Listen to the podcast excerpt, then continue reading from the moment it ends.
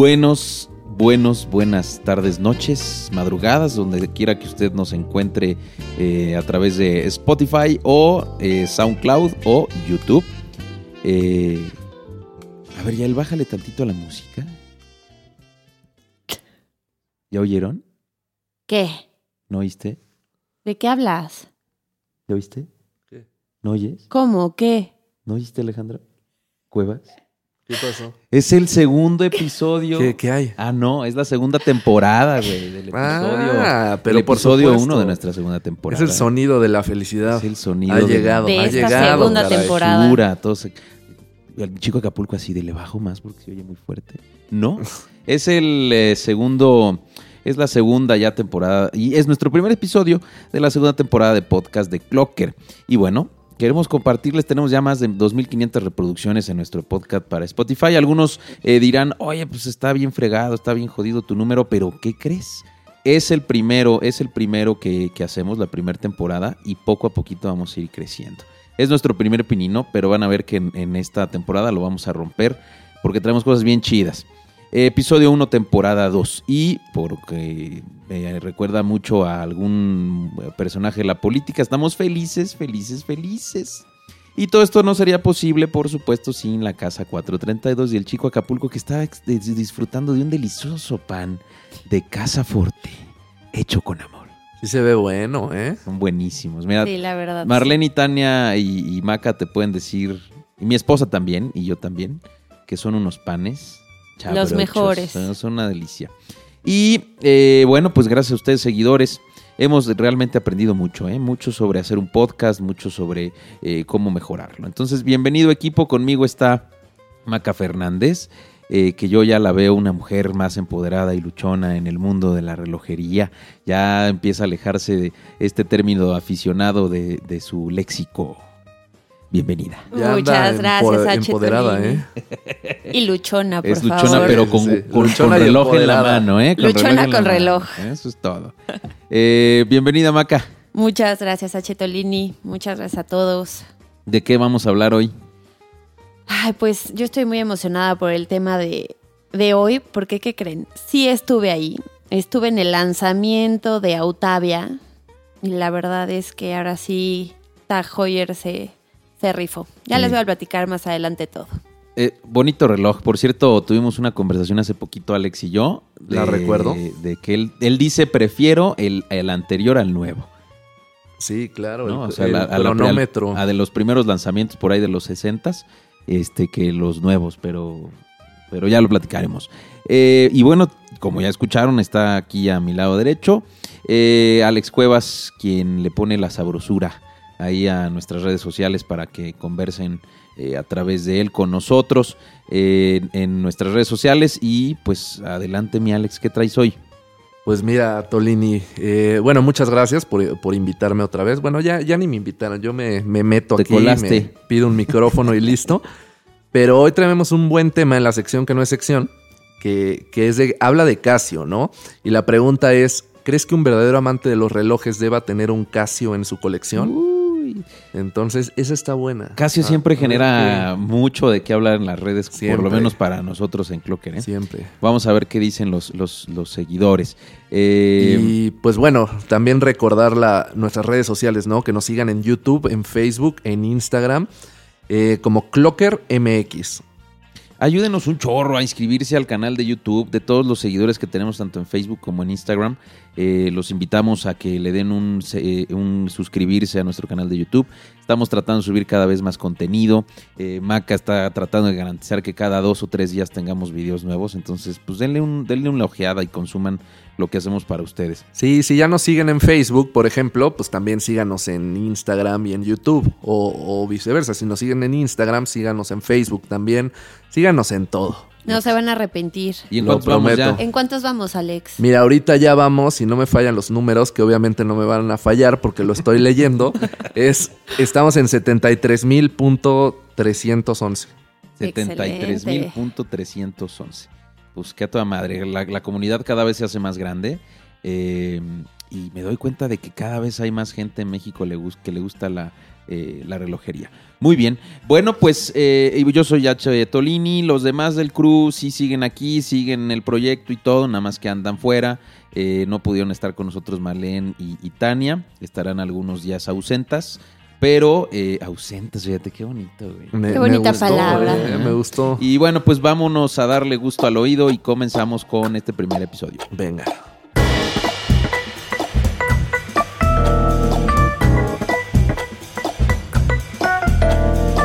Esto es el podcast de Clocker, el espacio donde la persona hace el reloj. Pues vaya, vaya, Taku, vaya. Qué cosas se suceden en el mundo de la relojería. Y fíjense que hoy traigo un tema muy conocido, tal vez trillado, tal vez eh, eh, pues, co- comentado eh, siempre en las conversaciones de relojería, pero este hito eh, que marcó la industria eh, en los años eh, 50, 60, 70, 60, 70 fue cómo hizo esta transición eh, la industria del reloj, del mundo automático, del mundo de la cuerda, del mundo del reloj mecánico al cuarzo. Y, y es que al final del día esta crisis... Buen tema, ¿eh? como se le conoce. ¿Sabes qué sucede? Eh, definitivamente este balancín que generó la crisis, lo vamos a ir platicando en estos minutitos, eh, nos hace que, eh, en mi conclusión final sobre este tema, este, me dé cuenta que por eso creo que ahora hay cada vez cosas más chidas en la relojería. Esto más o menos sucede entre los años 70 y 80, o sea, tiene poco tiempo que sucedió esto. Eh, y al final del día, el cuarzo lo que sucede es que reemplaza un, un reloj este, mecánico, ¿sí? o un reloj de cuerda. Eh, esto es básicamente que una pila le da la fuerza ah, para que en cada paso, en cada paso, marque el, el- el tic-tac del reloj y bueno, genere el avance en las manecillas. Obviamente la industria relojera suiza tuvo un impacto fuertísimo con esta situación. Y es que a partir de la Segunda Guerra Mundial, la industria suiza empezó a tomar mucha fuerza y entonces esto generó un monopolio eh, en la industria. ¿sí? Los suizos tenían prácticamente para finales de los 70 el 50% del mercado relojero en el mundo. Eh, y obviamente a la hora de que los japoneses comenzaron a, a- a in- incursionar en el asunto de la, de la relojería de cuarzo, que ojo, no eran los únicos investigando esto, ¿eh? los suizos también estaban en una carrera. Eh, pero bueno, dentro de los primeros incursionadores, ¿sí se dirá así, oigan? ¿Incursionadores? O incursionistas. Incursionistas. Incursionistas. Eh, fue Seiko, Citizen y Casio, ¿no? Creo, creo que son los reyes de la relojería japonesa a la fecha. Eh, por ahí platicábamos a Alex que tú, tú traes un Seiko, ¿no? Ahorita. Sí, ¿Eh? ¿Traes sí, un sí, sí, Seiko? traigo mi Seiko. Eh, a Maca le encantan los Casio G-Shock. Son mis favoritos. Y Citizen, a mí la verdad es que me gusta. Yo tengo un Blue Angels y soy muy, muy este, amante de ese, de ese relojito Blue Angels. Pero bueno, eh, ahora eh, en este caso, la revolución la empieza Seiko con un modelo que se llama Astron en 1969. Y Seiko, como les dije, no fue el primero que incursionó en el asunto de, la relojería de cuarzo. Recordarán por ahí, ¿te acuerdas cuando fuimos al lanzamiento de Hamilton?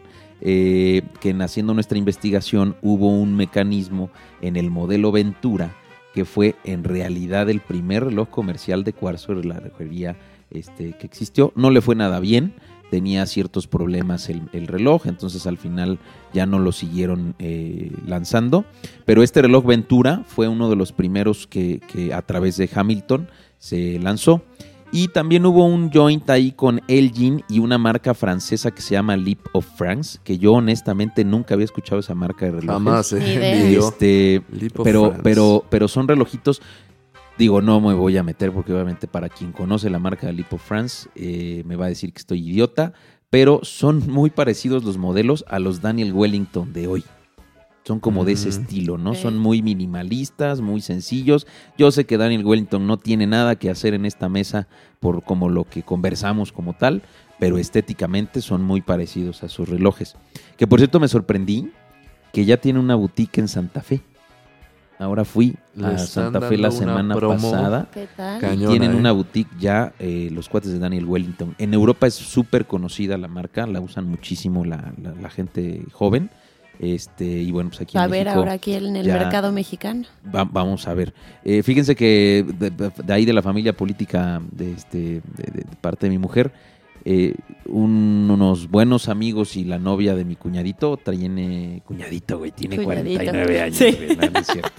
Este, usan Daniel Wellington y tenían poco de haber llegado a México. Entonces creo que más bien sí están captando el mercado joven Mira. este, como sucede en Europa. Pero bueno, estos dos, estas dos marcas, Selling y, y Lipo France, generaron un joint para generar prototipos de cuarzo. Eso fue a finales de los 50 Y Bulova Cutron, ¿sí? que de Bulova hablamos muy poco, pero también tiene mucha historia en la relojería de cuarzo, Alex. Eh, que lanza su modelo en los 70 con el Acutron. Em, obviamente el cuarzo trajo, el, tra- trajo pues cambios significativos, por eso eh, ahora tenemos, eh, en el caso de Casio es muy particular, ¿no? Los, la- la- los displays LCD o los displays LED, en el caso de los relojes de este smartwatch que tiene Casio, por ejemplo, o los que ahora tiene eh, Tag Heuer con sus relojes o Montblanc con los smartwatches y todo este tipo de cosas, definitivamente no habría manera de hacer ese tipo de relojes si no existiera el mecanismo electrónico, ¿no? Pero entonces en su momento el cuarzo superó las ventas de, de los mecánicos. Hay un dato curioso que me topé en estos días y resulta que la industria relojera, como se los dije, en el caso de los suizos tenían el 50% del mercado mundial. Eh, Suiza empleaba alrededor de 2.000 relojeros eh, para finales de los 70. Para mediados de los 80s, eh, ya nada más tenía la relojería suiza en su producción 600 relojeros. Órale. Entonces imagínate el madrazo que le metió Sí, la no, relojería de golpe, cuarzo ¿eh? a, a- a la relojería, a la, relojería tradicional, déjeme hacerlo ah, por esta manera. Y es que son más baratos. Sí, Claro, claro. el precio. Y es cuando también sale en- a, a mediados de los 70s Swatch con su super modelazo de los Swatch que a la fecha se siguen vendiendo, que son muy baratos y que ellos juegan básicamente con la producción en masa, ¿no? Eh, entonces, pues al final del día, Y un diseño muy bonito. y- y son Reloj prácticamente, son relojes desechables. Sí, Son totalmente. completamente relojes desechables. En los 50 entonces, yo tampoco sabía este dato, había como una especie de rivalidad entre los aglomerados fuertes de las marcas suizas Patek Philippe, eh, Piaget, Omega, que competían con los japoneses para lanzar un, un reloj de cuarzo, ¿no? Pero bueno, Seiko fue el vencedor porque, y aquí es donde dije, ah, mira, esto pues tuvo un sentido. En los Juegos Olímpicos de Tokio 64, el cronometrador oficial de los Olímpicos fue eh, Seiko con un reloj de cuarzo. ¿No? Entonces tenía cierto sentido que los japoneses le estuvieran invirtiendo al desarrollo de estas cosas y cuál era la prisa de tenerlo antes, pues obviamente que tenían que lucirse eh, a través de los Juegos Olímpicos, ¿no? Bueno, después viene sí. Omega en los 70s con, con un Omega Marine Chronometer, eh, que esto salió en el año del 74. Eh, y al final del día, el, el madrazo que le dieron a la relojería suiza tradicional fue, eh, pues más, más o menos, si lo viéramos en, en números de los números de relojeros que tenían en, en los 70s versus el, el número después que tenían, eh, más o menos es un 75% menos de lo que de lo que tenía el mercado. Entonces, desconozco el share que tenían ya o tienen actualmente las relojerías este, suizas o tuvieron en los 90, pero seguramente bajó a, a lo mejor un 25, 30, 40% No de lo que muchísimo. tenían de lo que tenían finalmente. Demasiado. Pero bueno, esta crisis creo que nos está generando que ahora empecemos a evaluar mucho más los relojes mecánicos. Eh, eh, lo decíamos cuando platicábamos de las complicaciones relojeras. Estas complicaciones como los calendarios, los fechadores, este, que traen los relojes de cuarzo, pues no las. eh, la, gente que usa este tipo de relojes no lo, val- no lo valora porque ya es muy normal. claro. Pero cuando empiezas a ver que en un reloj mecánico eh, tienes estas funciones, pues dices, ay, güey. Resulta que estamos, queremos hacer una nota, ¿te acuerdas que te platiqué, Maca? sí. Sobre un reloj que tiene este función de latitud, pero es mecánico. ¿Qué, qué marca es? Eh, no te vamos a decir. sorpresa. Después, está bien, me aguanto, Pero me aguanto. es un reloj que tiene función de latitud y es mecánico. cabrón. Pues la Wow. latitud te la da sin problema un celular. Sí, esa es la cosa, ¿no? O sea, por ejemplo, yo cuando me empecé a meter este mundo de la relojería y, y viendo los de cuarzo, como dices, estás acostumbrado a ver que tienen un cronómetro, que tienen X cosa, pero cuando estás entendiendo lo que te da una máquina, lo que te da un movimiento automático, es impresionante. O sea, ya empiezas a apreciar lo que es un reloj. Y por ejemplo, yo ya empecé a salirme del cuarzo, que obviamente así crecí, a, comprarme mecánicos, empezando por Seiko. Y, después, pues quiero más, ¿no? Eh, bueno, eso es, eso es para otro podcast porque ahorita me acordé de algo. Pero fíjate que ahorita dijiste función cronógrafo, digo cronómetro versus función cronógrafo. Un, mecánico nunca te va a dar una función de cronómetro. Ok. Eh, te va a dar la función de cronógrafo. Tienes razón, que, acuérdate que, al final del día la digital sí te da la función del cronómetro, ¿no? Y la, de, y la mecánica no te la va a dar. Totalmente. Em, pero bueno, fue un buen madrazo este, este punto. ¿Hay alguna historia que alguna vez alguien me platicó eh, que algún personal de alguna marca, no sé exactamente cuál, fue con los suizos y les dijo, oye, es que creo que hay que evolucionar al mundo de cuarzo, ¿no? Esto ya tiene que cambiar.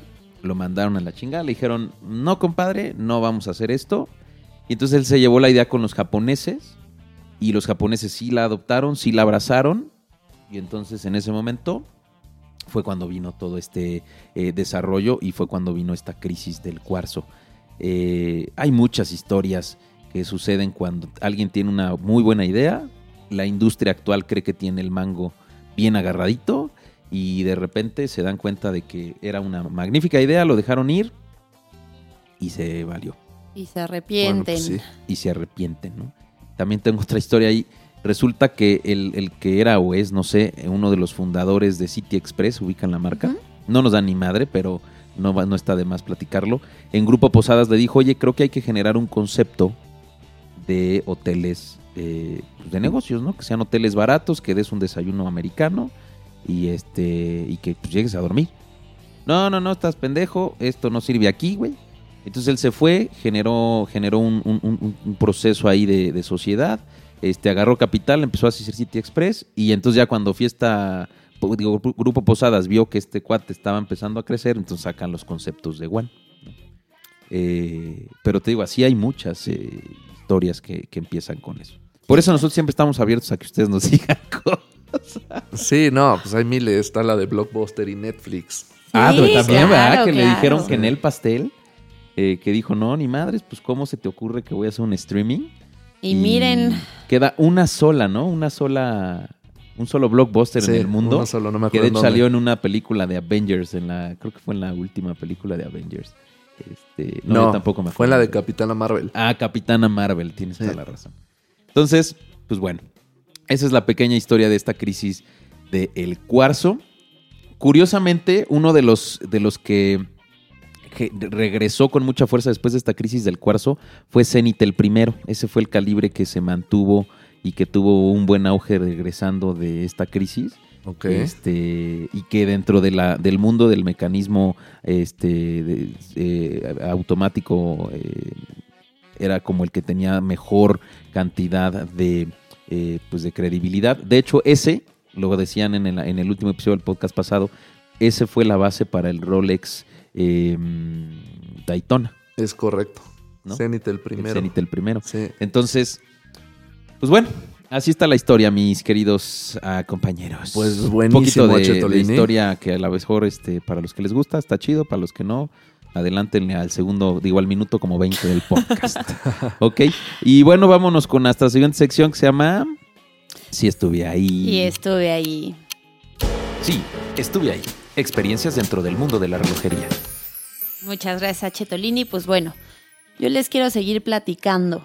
Sí, estuvimos ahí todo el equipo Clocker en el lanzamiento de la colección de relojes Autavia de Tag Heuer. Qué bruto, qué bonito evento, ¿eh? ¿Eh? Recuerden que esta colección está inspirada en los que fueron producidos en la década de los 60 eh, y México fue el primer país de América Latina en presentar esta colección. ¿De los 60 o.? No, la de ahorita. Ah, la nueva de Autavia. Fuimos el primer país. ¿El primero? Sí. ¿Como Zenit? Sí. ok. No, la verdad es que hicieron un muy, muy buen evento. Este, lo que ahora hicieron es que sacaron cinco, cinco versiones de estos relojes, tres en acero inoxidable y dos en bronce. Están divinos, a mí el de bronce me encanta. El de bronce es el que más me gusta. El de bronce es el que trae, creo, caratura verde. Exactamente. Es una chulada, ¿eh? Es una chulada. Por cierto, vayan a ver nuestro video a YouTube. Les hicimos ah, un el de, video. de Monarch. Sí, sí, es cierto. Hicimos, Está Fuimos a un hangar a hacer el video. y está padrísimo el video. ¿eh? Esta colección es de mis favoritas de este año. La verdad es que Y sí. tú eres fan de, de. Te gusta soy mucho. fan. Siempre, siempre defiende a Tag. Sí, totalmente. Aunque a veces no hay mucho que ofrecer. Macas no. ¿Qué Yo, siempre los voy a defender. No, y es que aparte acuérdense que Autavia viene de las palabras automóvil y avión, Sí. ¿no? Todo esto viene de un temporizador que estaba en los tableros de autos de carrera y de aviones. Todo esto por ahí de los 30 a 30s a los los 50. Claro. Hubo más o menos como 25 modelos Sí. eh, de- de- de- entre, esas, entre ese periodo de tiempo. Y en el 62 ya lanzaron el cronógrafo, que ya es el primero que se llama Autavia. Es una joya. Bueno, Es el que a ti te encanta, gusta, Alex. encanta, Pero es que a ti te gusta la primera versión, la del. Bueno, es que cuál de todas del- de entre el proceso de los 30 y 50 Bueno, ¿La que es sea? que al final de esa, esa que sacaron en el 62, pues la, la replicaron hace dos años, creo, en 2017. Sí, Me fascina. O sea, Sí. Pero tú quieres, o sea, te gustaría tener uno de la primera edición. sí, claro, pero es básicamente. Bueno, es muy complicado, ¿no? Bueno, no sabemos. A lo mejor en alta relojería hay alguien que lo venda. Pues sí, pero no quiero saber el precio. Entonces mejor me voy con la versión 2017. Próximo año. ¿Quién me sabe? A lo mejor está más barato que el actual, ¿eh? Puede, Puede ser. ser. es Bueno. cosa de buscar. Exacto. Perdónanos. No, no, por favor. Oigan, y bueno, les quiero contar un poquito sobre el evento. La verdad es que estuvo muy, muy bonito. Eh, la colección la exhibieron junto a piezas patrimoniales de Autavia que están en el museo de Tag Heuer. Mm. Y estaba también el primer contador de tablero con función de temporizador para aviones y autos de carreras. Cuando dices Ah. contador, Del de 1933. Estaba ahí exhibido. el contador era un güey así con una. Con una este, Un señor con lentes. Con un sumador. Un calvito, ¿no? con lentes y traje sastre. Ok. No, la verdad es que sí, había cronógrafos automáticos de los años 60, ah, todo, todo, todo. Los chavos que estaban recibiéndote en el evento estaban vestidos de pilotos, Mm. pero de los años las 60. fotos y la neta es que sí le echaron muchas ganas a su evento. ¿eh? mucho. Me gustó mucho. Desde que entrabas al evento, todo el mood ya era de aviación, pero de los años 60, muy, muy padre. Pero bueno, les platico un poquito más de esta colección. Son cinco modelos, como les decía, tres en acero inoxidable, que el diámetro es de 42 milímetros, tiene un bisel giratorio, tiene índices y agujas con super li- luminova. La esfera está ahumada y la sacaron en negro, en gris y en azul.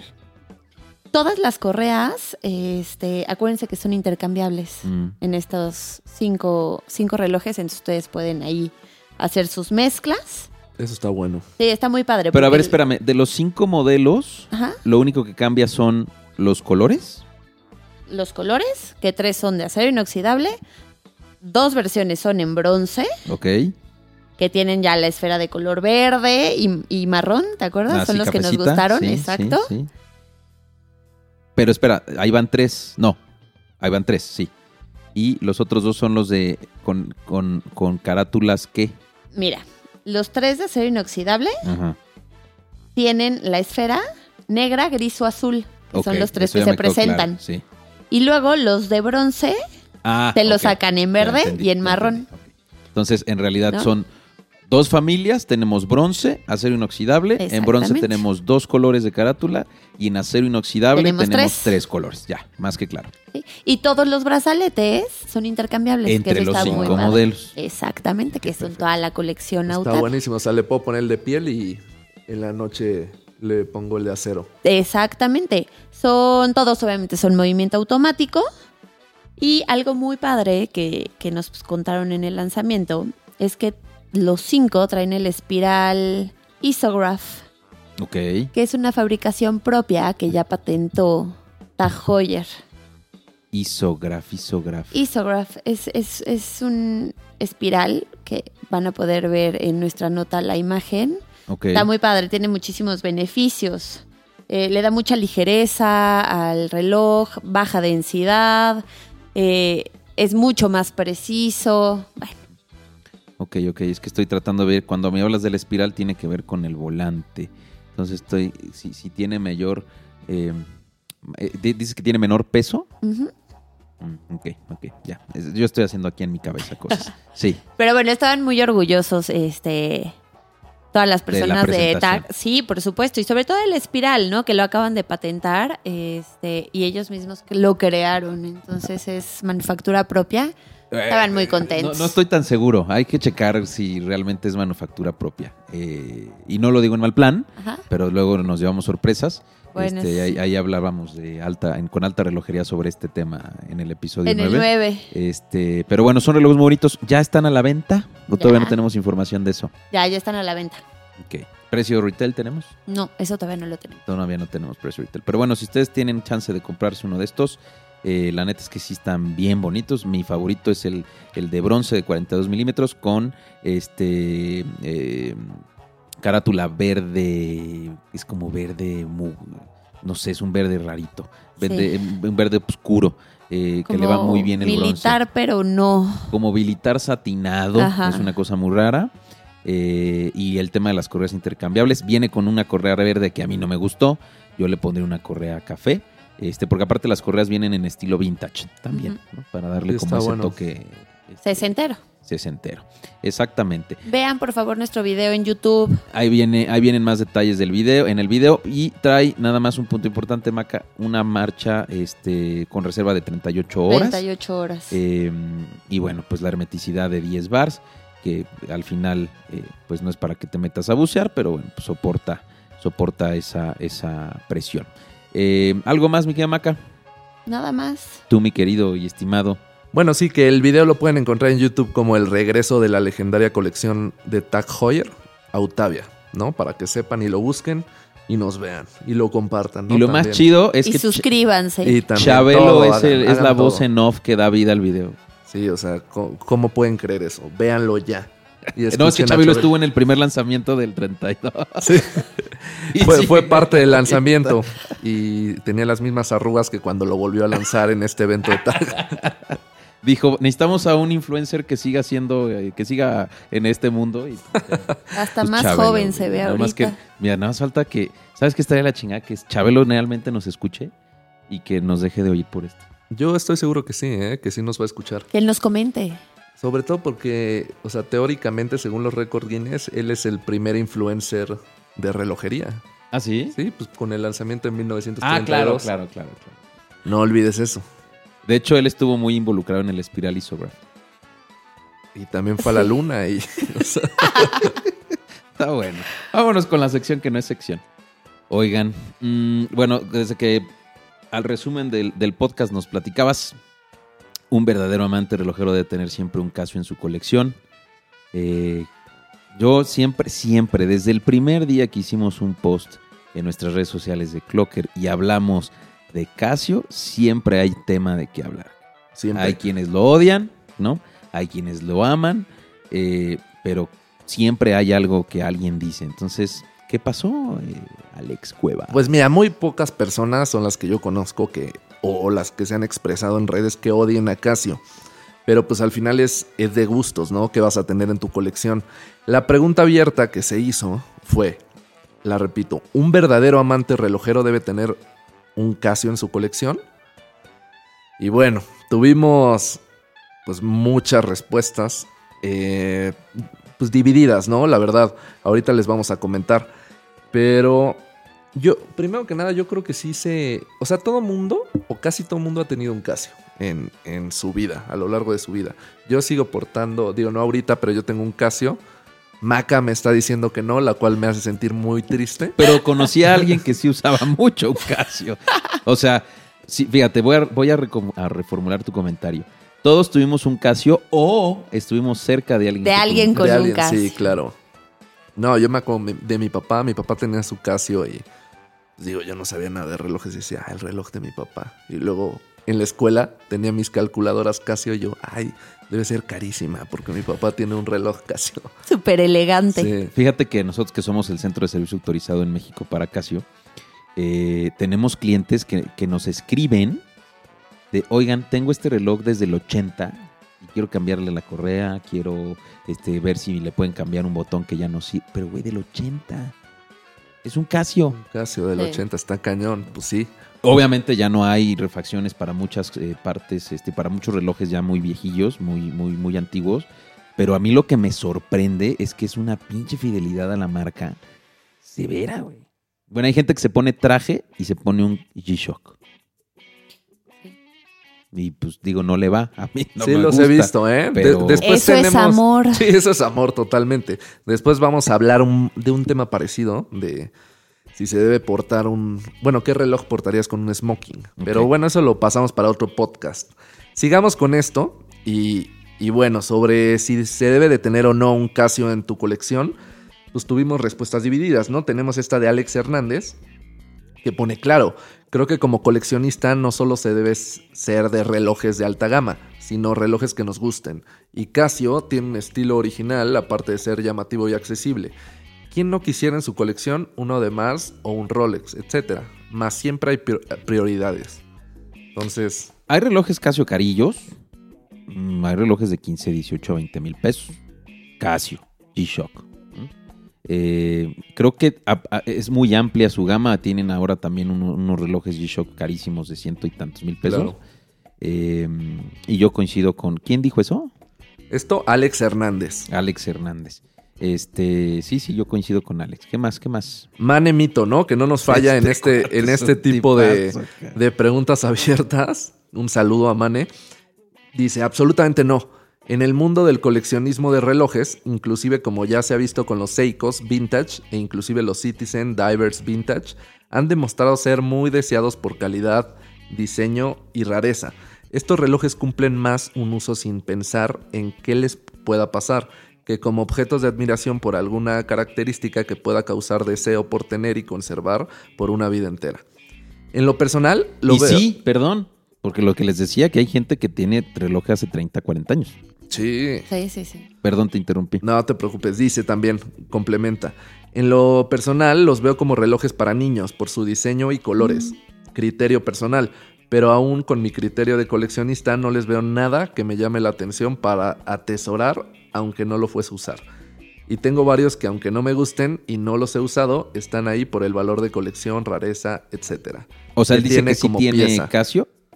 No, No. no, no, no, Él dice que no. no Es que no o sea, entendí lo último de que a pesar de que sí los tengo. No, pero otros relojes. Ah, o sea, tiene otros relojes que no le gustan mucho, pero por el valor Que como para pieza. él valen la pena. Ajá, que él lo está viendo. pues, literalmente no le gusta el Casio o los Casio y lo ve más por el valor que tiene la pieza en su colección. Y hay gente que, que pues es el valor sentimental, ¿no? Como puede ser el, el tema que dijiste del Casio de los 80, ah, yo sí lo pongo en mi colección, ¿no? O alguien tiene un Casio que se compró hace nada, pues también lo va a poner. Creo que depende de la persona. Es que depende de la persona, depende obviamente, porque la persona te da la personalidad. Mm, pero lo que sí es un hecho es que los G-Shock están hechos para, para tener un alto grado de uso y que y tienen un alto grado de resistencia. Ahorita me estoy acordando que tuvimos una entrevista el año pasado, me parece, que vino Cuco Ibe. Si mal no recuerdo, ese es el nombre del diseñador que en los 80 Ah, ya sé quién. claro. diseñó el formato, el estilo, la estética, la parte de tecnología de G-Shock. Eh, valdría la pena que lo postes, Alex, ahora Sí, que, estamos sacarlo. hablando de este. Sí, Eh, tenemos un videito. este, de tenemos un video de Cuco Sí. Ibe y tenemos también un, eh, un, un video este, infográfico eh, del mismo tema que también les vamos a postear en redes en próximos días. Entonces, este, eh, fue todo un hito porque el concepto de relojería no era un concepto de relojería que tendría que aguantar madrazos, ¿no? De hecho, ahorita ya hay varias marcas de moda que lo están copiando.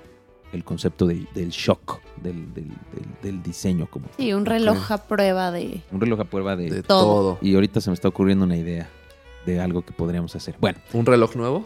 ¿eh? ¿Un reloj nuevo No, quieres crear no. o qué? Nuestro propio ¿Quién, reloj. quién nos dice Shock. que en realidad sí aguanta los madrazos? Hay que comprarlo, unos martillazos y si no, Hay que comprobar. brother. Hay que comprobarlo. Totalmente. Bueno, ¿qué más? Eh, bueno, otros de eh, respuestas cortas, ¿no? Como Abner, como Iván Pérez, que dice un G, pero de 8000 al menos, ¿no? O sea, más que no carito. esté tan jodidón. Sí. Eh, Manuel Coto, que este está interesante, dice, por supuesto, mi primer reloj Casio me lo compré yo a la edad de 12 años con una plata de un premio que me gané. Era dorado, pantalla de cuarzo y traía calculadora y varios tonos de alarma. Eso fue al comienzo de los 80s. Era fantástico y de paso hasta me alcanzó para comprar otro para dárselo a mi hermano. Qué generoso eres, Manuel. Eh, ver cómo encendía la pantalla en la noche era mágico. Cómo disfrutamos ese hermoso reloj. Oye, ahorita que lees el comentario y dice plata, Sí, saludos a San José, Costa Rica. Qué chingón que nos escuchen por allá. El señor Manuel Coto, un abrazo hasta allá. Bueno, ¿qué más? Y bueno, Salvador Basilio, ¿no? Dice, así es, por sus diseños y estar al pendiente del tiempo de los mejores momentos. Eh, ok. Eh, por aquí estoy viendo, perdón Alex, me metí al, al- al guion que tenemos. Sada- Sa- Said Ahmed Oman eh, dice que sí por el precio, ¿no? Asumo que es lo que dices que son asequibles. Pues puede ser, o, o a menos que esté preguntando por el precio de la foto que pusimos, ¿no? Ah, Que también puede ser porque sí, sí. literal puso precio, ¿no? contéstale inbox. Inbox, sí. Y, y bueno, a ver, vamos a echarnos este último de Gustavo López, ¿no? Dice, creo que es una marca que tiene muchos admiradores y detractores. Y aunque no me considero un coleccionista, yo en lo personal tengo tres piezas. Y mi favorito de ellos es el Casio Marlin Diver. Es una marca que a quienes tuvimos una infancia ochentera nos dejó muchos buenos recuerdos. Desde mi punto de vista, no puede faltar uno por lo menos en tu colección. El Mar- Marlin Gustavo Diver fue- López. ¿Fue un Casio? A ver, déjame. Estoy viendo aquí. No, Marlin Diver es un, es un reloj. Eh, como tal es una marca, ¿no? Ah, no, es un Casio, Un fíjate. Casio. Marlin Diver. Y sí está muy diver. Muy, ahorita estoy buscando la foto aquí en, en internet y sí está muy diver, mira. O sea, la caja sí es muy... Sí, está bonito, ¿eh? Está bonito. Me recuerda, me recuerda a Boucherer el, el- el diseño. Este, por aquí nada más hay un último. Mm, dice Iglesias, y sí. Dice sí, porque son relojes muy buenos, son todo terreno y no todos los relojes de alta gama de otras marcas lo son. Y mi favorito es Casio G-Shock GWG 1000.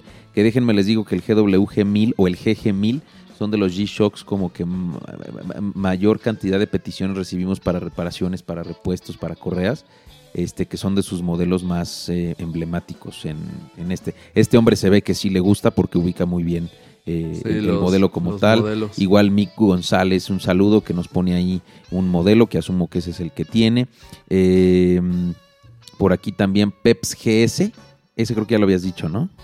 Peps GS, no, creo que no. Dice, pues en lo personal no, pero como, pero con eso de que ya todo mundo es conocedor y todo es coleccionable.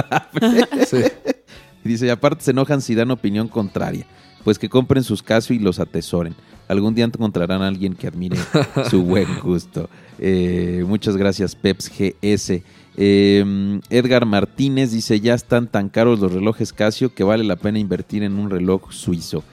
Híjole, Edgar, hay de todo, ¿eh? Hay, hay de todos tipos de precios, de todos tipos de sabores, de todos tipos de colores. Mm, pues encuentras, a mí los vintage me gustan muchísimo y cuestan 700 pesos.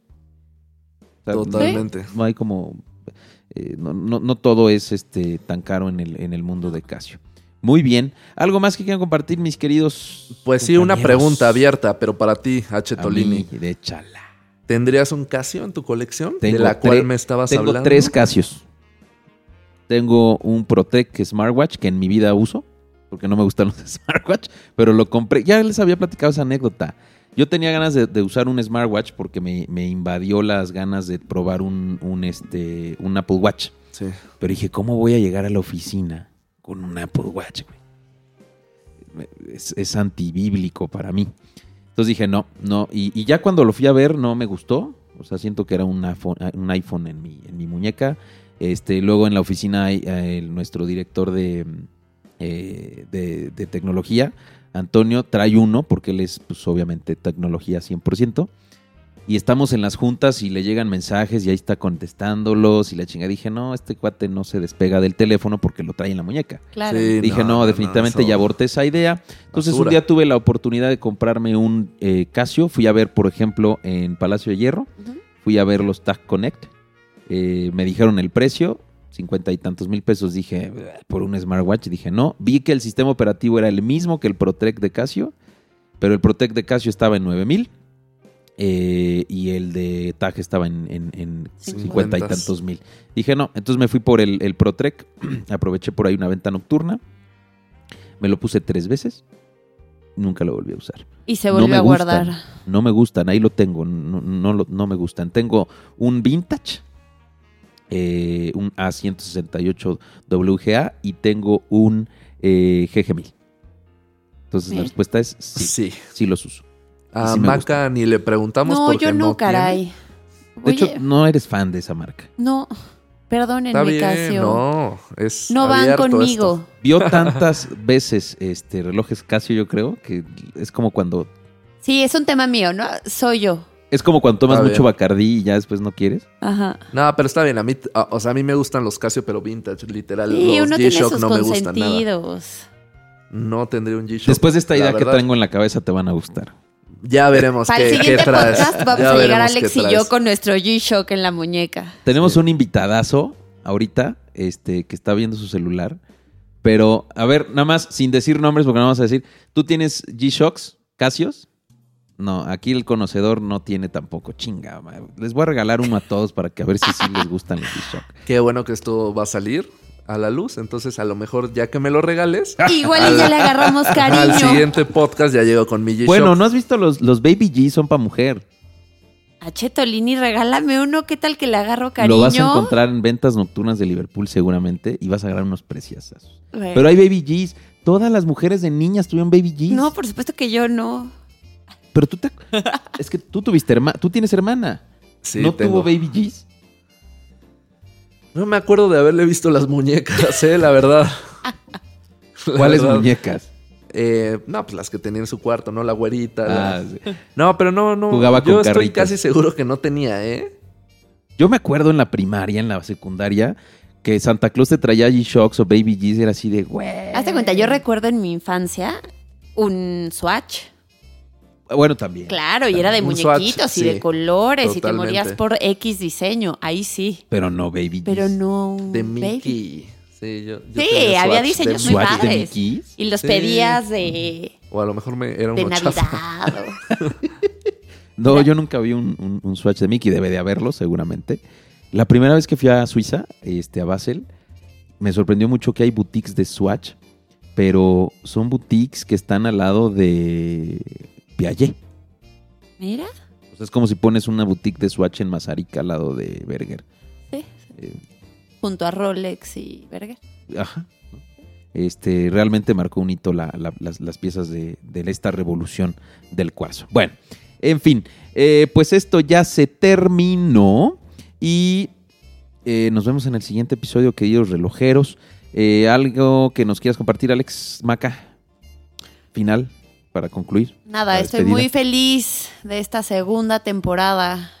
Ya. Qué buen inicio. Ya, ya lo extrañábamos. caray. Excelente. La neta sí, estuvimos mes y medio sin grabar. Sí. Ya estábamos nerviosones. este, Prepárense, quedamos con por- todo. Bueno, eh, recuerda nada más nuestras redes, Alex, por favor. Sí, claro, síganos en Instagram, en YouTube y en Facebook. Estamos como Clocker MX. Y pues bueno, estamos subiendo una buena cantidad de videos a la semana, así que no se los pierdan. Sobre todo el, bueno, el del tema de este podcast, ¿no? El de la Autavia, no se lo pierdan, está increíble porque filmamos en un hangar. Y bueno, ahí andaremos con todo, dando respuesta a sus comentarios y... Y sale Chabelo. Ah, cabrón, no me salió la voz, pero. Es Eh, que todos- yo creo que imitarla. todos entendieron que, que se intentó sacar a Chabelo aquí.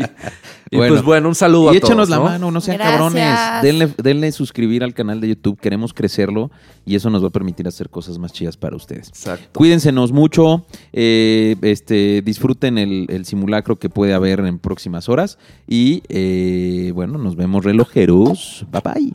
Bye. Adiós, señores.